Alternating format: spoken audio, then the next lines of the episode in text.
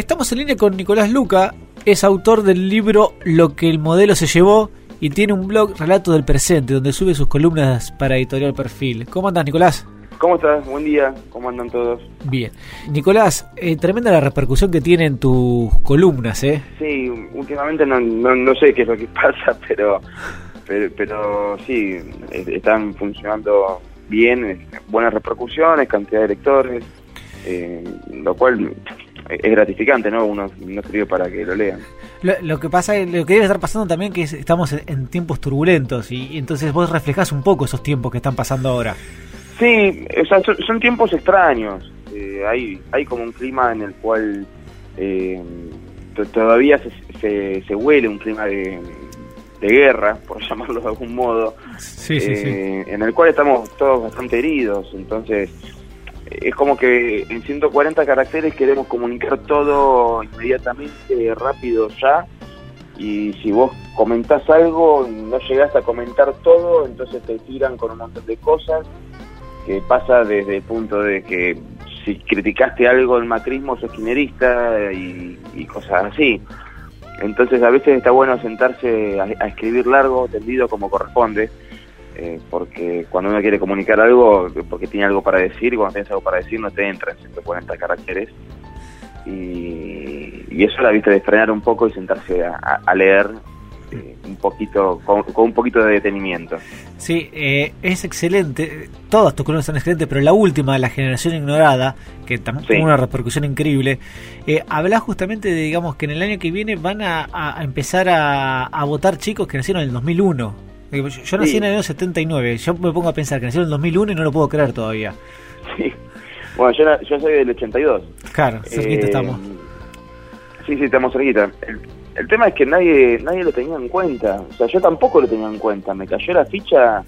Eh, me cayó la ficha el, el domingo, el domingo anterior a escribir esa columna, cuando veía toda la discusión que había eh, con el tema de, de las declaraciones de, ¿cómo se llama? Graciela Fernández Mejide.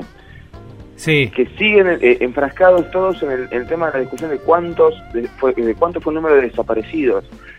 Entonces, eh, veía que nuevamente van a ponerle el micrófono a Fernández Mejide, que tiene mucho para decir, obviamente, pero que no sé si tiene algo novedoso para decir sobre el tema, porque todo lo que dijo Graciela Fernández Mejide ya lo había dicho en el año 2008, en el año 2013, en el año 2014, eh, de hecho, en, el libro que tengo publicado hay una entrevista de José Fernández de publicada en Brasil, en la cual ya contaba eso.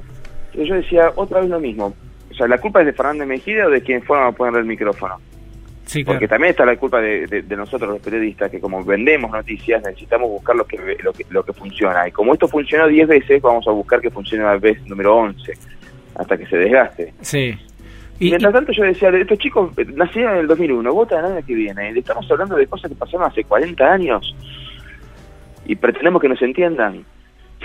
Sí, sí, otra realidad totalmente diferente, ¿sí? Y lo que vos decís, o sea, pasó mucho para, e, para todos, pero para ellos más que nada, digamos, ellos mm, ven otra realidad totalmente ajena a eso. Pero aparte nacieron en un mundo totalmente distinto al nuestro, y ni hablar al que fue el, el mundo de nuestros padres uno se crea con los miedos de los padres, ¿no? O sea, eh, como ellos te, te educan, mis viejos eh, habrán tenido inconscientemente eh, los miedos a las, a las dictaduras o a nivel mundial a, las guerras nucleares, no sé, por llamarlo de algún modo, no sé cuáles serán los miedos que se le habrán jugado a ellos. Nuestros abuelos los miedos a las guerras. De todo el tiempo, no, comé, alimentate, alimentate, porque cuando hay guerra, y voy disparando, estamos en Argentina, ¿qué guerra puede haber?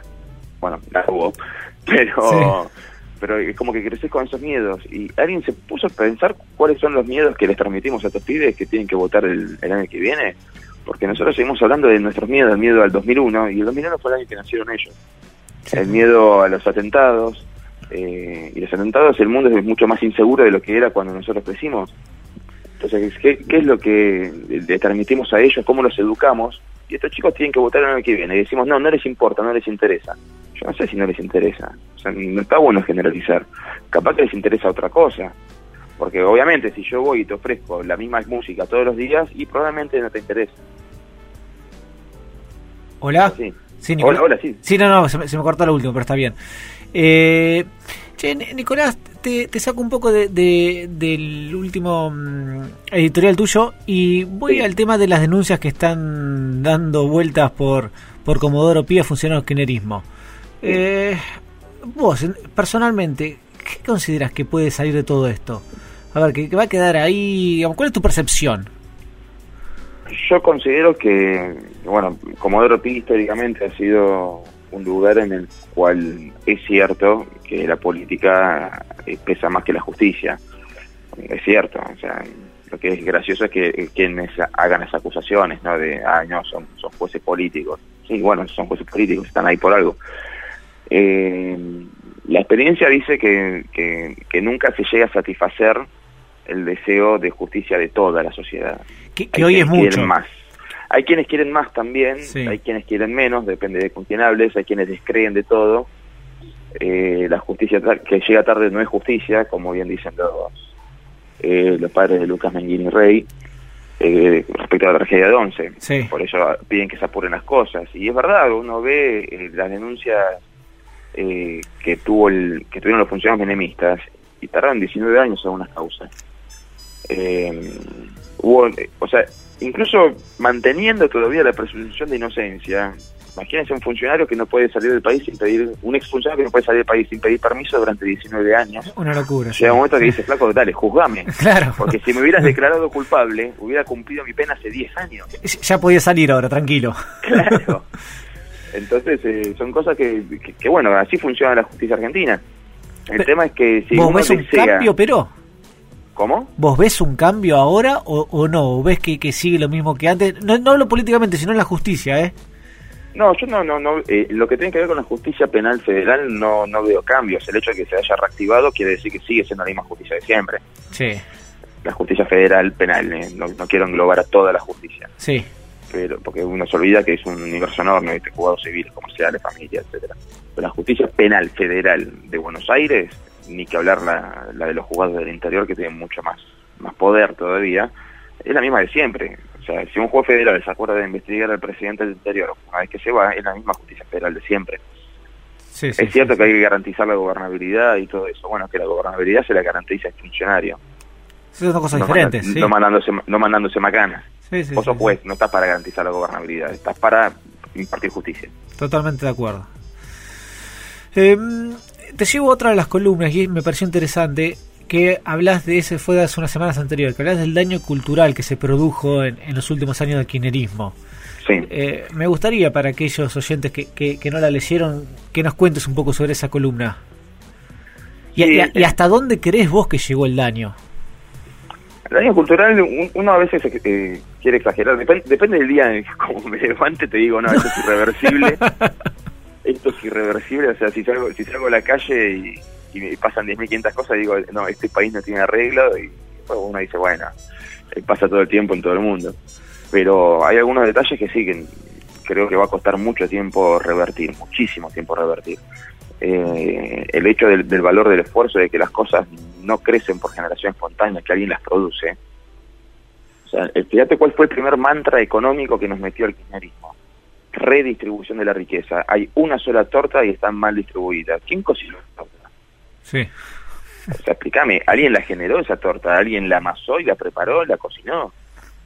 ¿Por qué no me hablas de hacer crecer la torta y redistribuir de una forma más, eh, no redistribuir, porque eso es sacarle a uno para darle a otro, y no sos Robin Hood. Sí, hacer más grande la torta. Hacerme más grande la torta y vas a ver cómo empezás a incluir a un montón de personas. Eh, ese fue el primer mantra, ¿viste? No hay que redistribuir. Entonces, fíjate que hay un montón de personas que con el paso de los años se fue eh, perdiendo todo. Antes te pedían, eh, la, gente más humilde te pedía dinero por la calle, ¿no? O sea, una moneda, algo que te sobre, ropa usada, ¿sí? Sí. Hoy te agarran y, estás esperando un colectivo y te dicen, señor, no me compra un combo de McDonald's. Y vos te lo quedas mirando, como diciendo, flaco, sale 130 pesos. O sea, el tipo ese no entiende eh, lo que cuesta para una persona con trabajo 130 pesos. Y es muy triste. Es muy triste porque quiere decir que hace mucho tiempo que no tiene trabajo. Que hace mucho tiempo que eh, perdió la noción de que las cosas salen caro y que un tipo que está esperando un colectivo y se puede pagar un colectivo, no quiere decir que sea millonario. Lo que pasa es que eh, hay muchos jóvenes que, que crecieron eh, con, esa idea. Eh, es que esa fue la principal la principal catástrofe de Argentina de los últimos tiempos. Es la diferencia entre el desempleo estacionario y el desempleo estructural. Y personas que crecieron en familias en las cuales sus abuelos no trabajaron. Claro. Sus padres mucho menos, y ellos crecieron sin el valor del trabajo. Ahora, no de lo más humilde, porque es más fácil, ¿sí? Pasamos a lo que es la clase media o la clase alta, el empresario argentino es prebendario por excelencia. Este, no quiero englobar a todos los empresarios argentinos, pero... Sí, sí, pero digamos... Cada vez que la Unión Industrial Argentina tiene algo para pedir, que es proteccionismo. O sea, tenemos los, los empresarios que quieren los dividendos capitalistas con, con reglas comunistas. O sea, ¿cuál es tu concepto de competencia? No, no quiero competir, cerrame las importaciones. Bueno, e, eso lo hizo Sergio, lo dijo Sergio Massa hace muy poquitos días. Bueno, y es absoluto, pero se desarma con un solo argumento, un solo argumento. ¿Qué persona en su sano juicio va a pagar más caro algo que puede conseguir de idéntica calidad y más barato? Sí, sí, sí. O sea, ¿en qué te perjudica que entre el iPhone a la Argentina? Primero, todos tienen, todos los que tienen dinero tienen iPhone, ¿sí? sí. De alguna forma u otra lo consiguen igual, ¿eh? Sí, sí, lo consiguen igual. Y por otro lado, eh, la persona que tiene que, que, tiene que comprar un celular y por ahí no, dispone de 800 dólares que sale un iPhone afuera, ¿sí? O de la, fortuna que se llega a pagar acá en el país, ¿qué te hace pensar que va a gastar plata en un iPhone si no puede pagarlo? Sí, sí, no, o sea, va, va, a optar por otra cosa. Ahora, si vos ofreces cosas de calidad, honestamente también blanqueemos, uno se sienta en un escritorio, agarra cualquier producto que tengas arriba de tu escritorio y fíjate dónde se fabricó. Nada se fabrica acá, nada. Entonces lo único que se fabrica acá es ropa con marcas extranjeras. Y cuando quieres comprar un jean, afuera te sale 30 dólares, acá te sale 350 lingotes de oro. Querés comprar una camisa y la misma camisa que afuera sale 10 dólares, acá sale 500 eh, mil pesos. Te dicen, no, no, no, no estamos vendiendo, estamos en recesión y encima me abren las importaciones. Hay algo que se torció hace tiempo. Sí, yo creo que el problema es que... No, porque te dicen que los salarios son altos, que que Bueno, está todo desacomodado, todo desarmado. Pero ¿por qué siempre el consumidor tiene que ser el que paga el, plato roto? Sí, no, lo, que te quería decir es que también el problema está en generalizar, ¿no? Digamos, yo estoy de acuerdo quizás en, en poner ciertas barreras a algunos productos, pero el tema cuando uno dice, bueno, por 120 días no hay más importaciones, uno está generalizando y, las generalizaciones son imposibles. ¿Y en el día 121 qué hacemos? Claro, sí, sí. Em, Nicolás, ¿y cómo es el gobierno actual e, en, este primer año que está transcurriendo? Y es extraño, es extraño analizarlo porque eh, cuando vos tenés un gobierno que duró mucho tiempo, como es el kirchnerismo, que duró 12 años, y en realidad si haces el, combo venís de... Eh, venís mal acostumbrado. Venís mal acostumbrado, o sea, por lo menos nuestra generación creció en democracia, aunque hayamos nacido en el último coletazo de la dictadura, crecimos en democracia, nos formamos en democracia. Y, crecimos con una democracia que siempre me plantearon como fuerte y fue bastante frágil. Sí. Eh, el presidente más fuerte que, recordamos eh, también se comió un planteo militar y dos atentados internacionales. Sí, claramente. Eh, después vino uno que duró menos de dos años y después pasaron cinco en una semana y el kirchnerismo vivió en, el combate permanente. Entonces no sabes si, si, eran fuertes, si no eran fuertes, si necesitaban de la retórica para parecer fuertes. Y cuando uno ve lo que pasa actualmente, y hay, hay grandes diferencias. Te dicen que hay errores de comunicacionales. Yo también sostengo que muchas cosas las comunican muy mal, muy, muy mal, pésimamente. Y hay otras cosas que no las comunican y los fanáticos del gobierno te vienen y te dicen, yo no entiendo por qué, eh, fanáticos, perdón, los simpatizantes, hablando correctamente, fanáticos, no, el fanático es el que viene y te insulta arriba abajo gratis. Eh, el simpatizante del gobierno viene y te dice, yo no entiendo por qué no comunican que eh, María Eugenia Vidal está construyendo eh, cloacas en la localidad de Aldo Y yo la miro digo, ¿por qué tienen que comunicar eso? ¿Qué le puede significar al vecino de Vicente López que estén construyendo cloacas en Aldo Sí. Porque nos acostumbramos a que Cristina te inauguraba una canilla de agua en Isidro Casanova por cadena nacional. ¿Qué le importaba al tipo que vive en Río Grande, Tierra del Fuego? No le importaba nada. ¿Y, y cuando no las inauguraban dos o tres veces? El hospital de, niños de Ciudad de Vita fue inaugurado cinco veces. Cinco veces. Cinco veces. Cada vez que venía una elección se inauguraba de vuelta. Entonces llega un momento que uno dice, bueno, si me vas a comunicar cualquier cosa que no tiene valor nacional, sí, también hay un daño cultural y nos malacostumbramos a que si no te comunican todo el tiempo que se construyó una canilla de plástico, de PVC, en un partido de una provincia y se lo tenés que informar al que vive en La Quiaca o el que vive en Tolwyn, y bueno, sí, te va a dar la sensación de que este gobierno no está haciendo absolutamente nada. Eh, sí es cierto que con el tema de las tarifas se manejaron mal, porque cuando vos tenés algo sensible, tan sensible, no digo que se haya manejado mal por actualizarlas, ¿eh? hay algunos casos, se, hizo mal, sí. se, se, podría haber hecho mejor, sí es cierto, ha habido casos, han habido casos que, eh, qué sé yo, un, centro eh, geriátrico en José Cepaz, esto es real, ¿eh? un centro geriátrico en José Cepaz, pasó de pagar 4.500 pesos a pagar 45.000 pesos de gas de un mes al otro. Sí, imposible ese centro, ese centro que queda en José Cepaz no es un centro geriátrico en una zona de alto poder adquisitivo. El que manda a sus padres a ese lugar está claro que no tiene alto poder adquisitivo. Sí, sí, a esa gente era parte al medio. Entonces hay cosas que no tuviste en cuenta. La fuiste solucionando sobre la marcha, fantástico, pero si aparece el responsable de eso y al momento de hablar con la prensa te dicen es lo que hay, falta que le digan jódanse, entonces no es una forma de comunicar correcta cuando estás metiéndote con cosas muy sensibles. Pero en otros casos, eh, yo no, no, no, veo que sea algo como para decir, no, que se vaya en helicóptero, que es horrible, que todo eso. O sea, pará. Van ocho meses, nueve meses, y que tampoco tampoco es un parámetro para justificar cualquier cosa, ¿eh? porque en ocho meses puede ser realmente un desastre. Yo Pero. Yo creo que la gente, sí, no, te decía que yo creo que la gente en general es como que ya tenía asumido, digamos, que iba, iba a haber un momento que iba a estar difícil.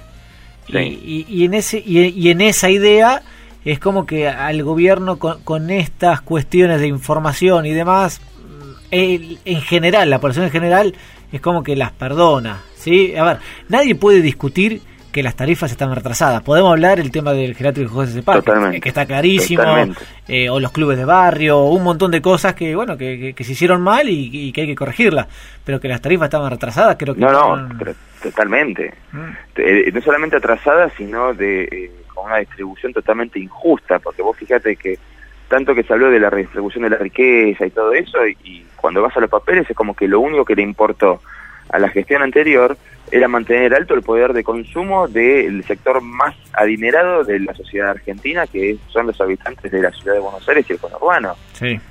Entonces, a esta gente que vivimos acá, el, tipo que iba a comprar un litro de leche en, Villa Carlos Paz le estaba pagando la joda del gas y de la luz.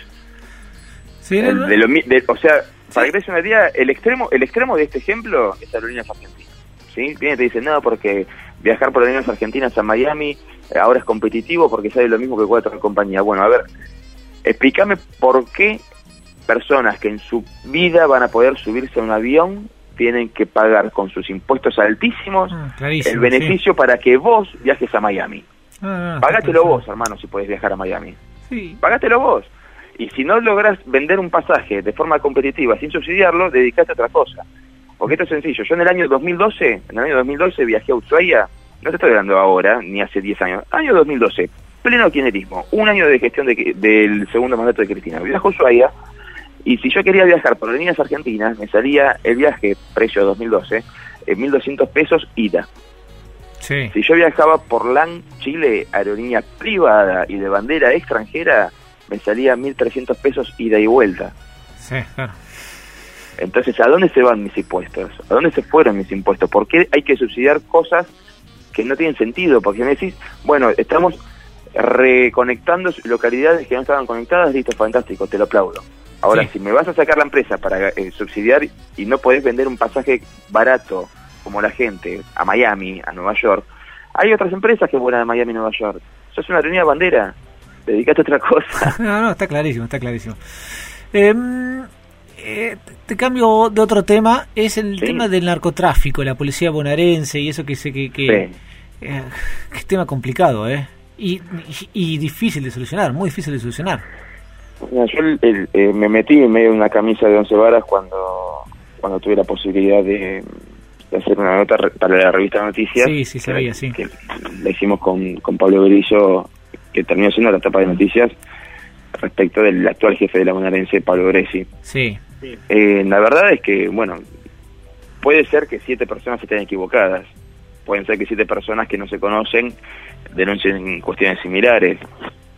Eh, pero lo que sí es cierto son dos puntos eh, bien bien concretos. Cuando un comisario, cuando el, cabo Gómez que estaba a las 3 de la mañana patrullando una esquina perdida en Coronel Suárez, se le escapa un tiro y mata a un flaco que pasaba en bicicleta, al comisario que estaba en la casa durmiendo lo desplaza. Sí. Es un extremo absolutamente injusto. Sí. Es un extremo absolutamente injusto. Sí, estoy de acuerdo. Eh, cuando denuncian a un funcionario policial por eh, corrupción, lo desplazan, lo, lo, pasan a disponibilidad mientras lo investigan, y si es inocente vuelve al cargo, y si es culpable se va a la casa y a responder a la justicia. Y acá tenés al jefe de la policía, en el cual aparecen cinco policías detenidos, ¿sí? Diciendo que recaudaban, pero sí, recaudaban para él. Primero te dicen, ah, no, ¿qué valor va a tener la declaración de detenido? Bueno, primero son policías detenidos por esto puntualmente. Claro. Y segundo, ¿por qué Ibar Pérez Corradi y Leonardo Fariña son palabras santas y también están detenidos? O, en el caso de Fariña con un proceso judicial abierto hace años. Eh, te dicen, no, lo estamos investigando. ¿Quién está investigando? No, asuntos internos. ¿Y quién es el jefe de asuntos internos? O sea, el tipo se está investigando a sí mismo. Claro. Esa es la garantía que me quieren dar. Y el otro punto concreto que tiene que ver con, las estadísticas de la lucha contra el narcotráfico, y me dicen que Pablo Gresi, el actual jefe de la bonaerense, estuvo en drogas de la policía bonaerense desde el año 2000 hasta ayer, con un breve impasse en el año 2004-2005 cuando pasó la unidad antisecuestro. Sí, donde la situación estamos empeoró. estamos hablando que de 15 años estuvo 13 en drogas, y fue el último máximo responsable de la gestión anterior en drogas de la provincia de Buenos Aires durante dos años. Esa persona no puede venir a decirme ahora que todo lo que quiso hacer no pudo hacerlo porque se llevaba mal con el jefe anterior. Y los otros también te llevabas mal. No solamente era el jefe de drogas, sino que durante mucho tiempo, antes de llegar a ser superintendente de drogas, era responsable de drogas de todo el corredor oeste de la provincia de Buenos Aires, de conurbano. La Matanza, Morón, Hurlingham, Aedo. Eh, es como que es poco creíble Puede ser que sea inocente, sí, totalmente. Yo no, lo estoy condenando, ni mucho menos. Lo que me llama la atención es que si vos querés combatir el narcotráfico, a la última persona que vas a designar es el que fue el que tuvo que combatirlo durante los últimos 12 años. Y esto no es algo que me ensañé con la policía bonaerense. Opino exactamente lo mismo de la policía federal sin tener eh, elementos para acusar al jefe Roncaglia, pero la verdad es la siguiente, si vos fuiste superintendente, en el caso de Roncaglia se dio lo mismo, ¿eh? es como si hubiera sido planificado. Escuchar a Roncaglia asumir y como jefe de policía decir nuestro foco va a estar eh, colocado en la lucha contra el narcotráfico, yo lo primero que recuerdo es que hasta el 10 de diciembre eras el jefe de lucha contra el narcotráfico. Claro. no te acompaña la estadística ni la historia. Sí, sí, sí. Pero, pero bueno, para, para mí sí, no es algo que nunca vaya a cambiar, ¿eh? Porque viene te dice, ay, bueno, y, si no que si no es Bresi, ¿quién? Mira, con, esa excusa eh, no. vamos a ningún lado, porque si te estamos diciendo que el tipo tiene todo esto y vos me decís, bueno, pero están todos iguales, bueno, está bien que siga, que siga la joda. Claro. No, no, no, eso coincido, digamos, no, no, es una excusa valedera, bueno, sino ver si eh, eh, quién es. Ah. tampoco, tampoco es una solución que tengamos que proponer los periodistas, ¿no? No, está claro, está claro. Eh, Nicolás, a ver, tengo ganas de hacerte un ping-pong sobre personalidades de la, de la política, ¿te animás? Yo te, yo te tiro nombre y vos me decís qué pensás, brevemente. ¿eh? Dale. Julio Devido. Eh, ser nefasto nefasto. Un delincuente, para mí, ¿eh? Un, tipo que está es responsable de todas y cada una de las cosas que más nos quitamos los argentinos ahora. Energía, transporte, infraestructura. Eve de Bonafini. Eh, una historia dura, eh, muy sobrevalorada como persona por sobre su historia. Elisa Carrió. Eh, una persona exactamente lo contrario, muy subvalorada a la luz de todas las cosas que se fueron comprobando que ella fue denunciando y que quedó como una loca. Amado Vudú. Eh, un invento del kirchnerismo totalmente inexplicable, que lo hayan comprado incluso los fanáticos y verlo hoy como máximo representante de, él es producto de, de las políticas de los 90, eh, marchar junto a Esteche y ser defendido por Esteche es, es increíble. un ser increíble. ¿Tuviste un cruce de, de tweets con Esteche hace poquito? Eh, no, pero bueno, es Esteche, o sea, tampoco que, que discutí con, un erudito. Eh, Sergio Massa. Eh, un misterio. Un misterio. Creo que ni, ni sus colaboradores saben hacia dónde puede disparar cuando se levanta. Luis Delía. Eh, consumo irónico. O sea, uno cree que Luis Delía, yo tengo la teoría de que Luis Delía sigue siendo una figura política eh, de consumo irónico, que uno lo escucha y lo ve solamente porque se ríe. María Eugenia Vidal.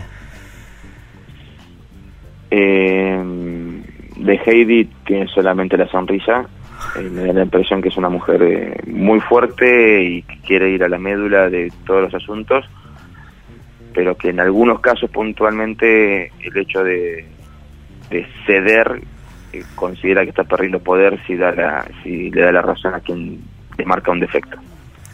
Y los últimos cuatro. Máximo Kirchner. Eh, un fantasma, o sea, un, payaso inventado para mantener el poder que termina hablándole al infinito en una plaza con tres personas.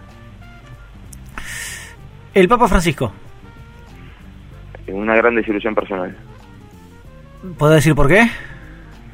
Eh, yo soy de las personas que se emocionaron hasta las lágrimas cuando se enteraron que Bergoglio era el nuevo Papa y, y, he notado con cierta tristeza que ha influido más en la política argentina de lo que debería hacer cualquier autoridad. ¿no? Está bien. Mauricio Macri. Eh, caramba. Caramba. eh, una una esperanza que todavía tiene eh, cierto margen de, de maniobra y que estamos eh, eh, esperando en, qué momento nos sentiremos defraudados. pero pero porque en Argentina ves una, ves una vaca llorar, pero bueno. Es una constante nuestra. Sí, Cristina Fernández de Kirchner. Eh, una de las personas con las cuales es más interesante hacer un negocio de los que fueron presidentes, ¿no? O sea, si vos querés comprar a una persona por lo que valió para la historia y lo que dice que cree que vale para la historia, te hace millonario al negociar con ellos. Nicolás, te bancaste excelente el ping-pong. Te quiero agradecer muchísimo por estos minutos que nos dedicaste. No, por favor, un placer. Y recomiendo a todos leer eh, el blog tuyo porque realmente es excelente. Te mando un abrazo enorme y gracias, ¿eh? Un abrazo grande. chao, chao. Estás escuchando Retratos de Actualidad, con la conducción de Darío Faure. FM 100.3. Mitre Bahía Blanca. Todo lo que querés escuchar en una sola radio.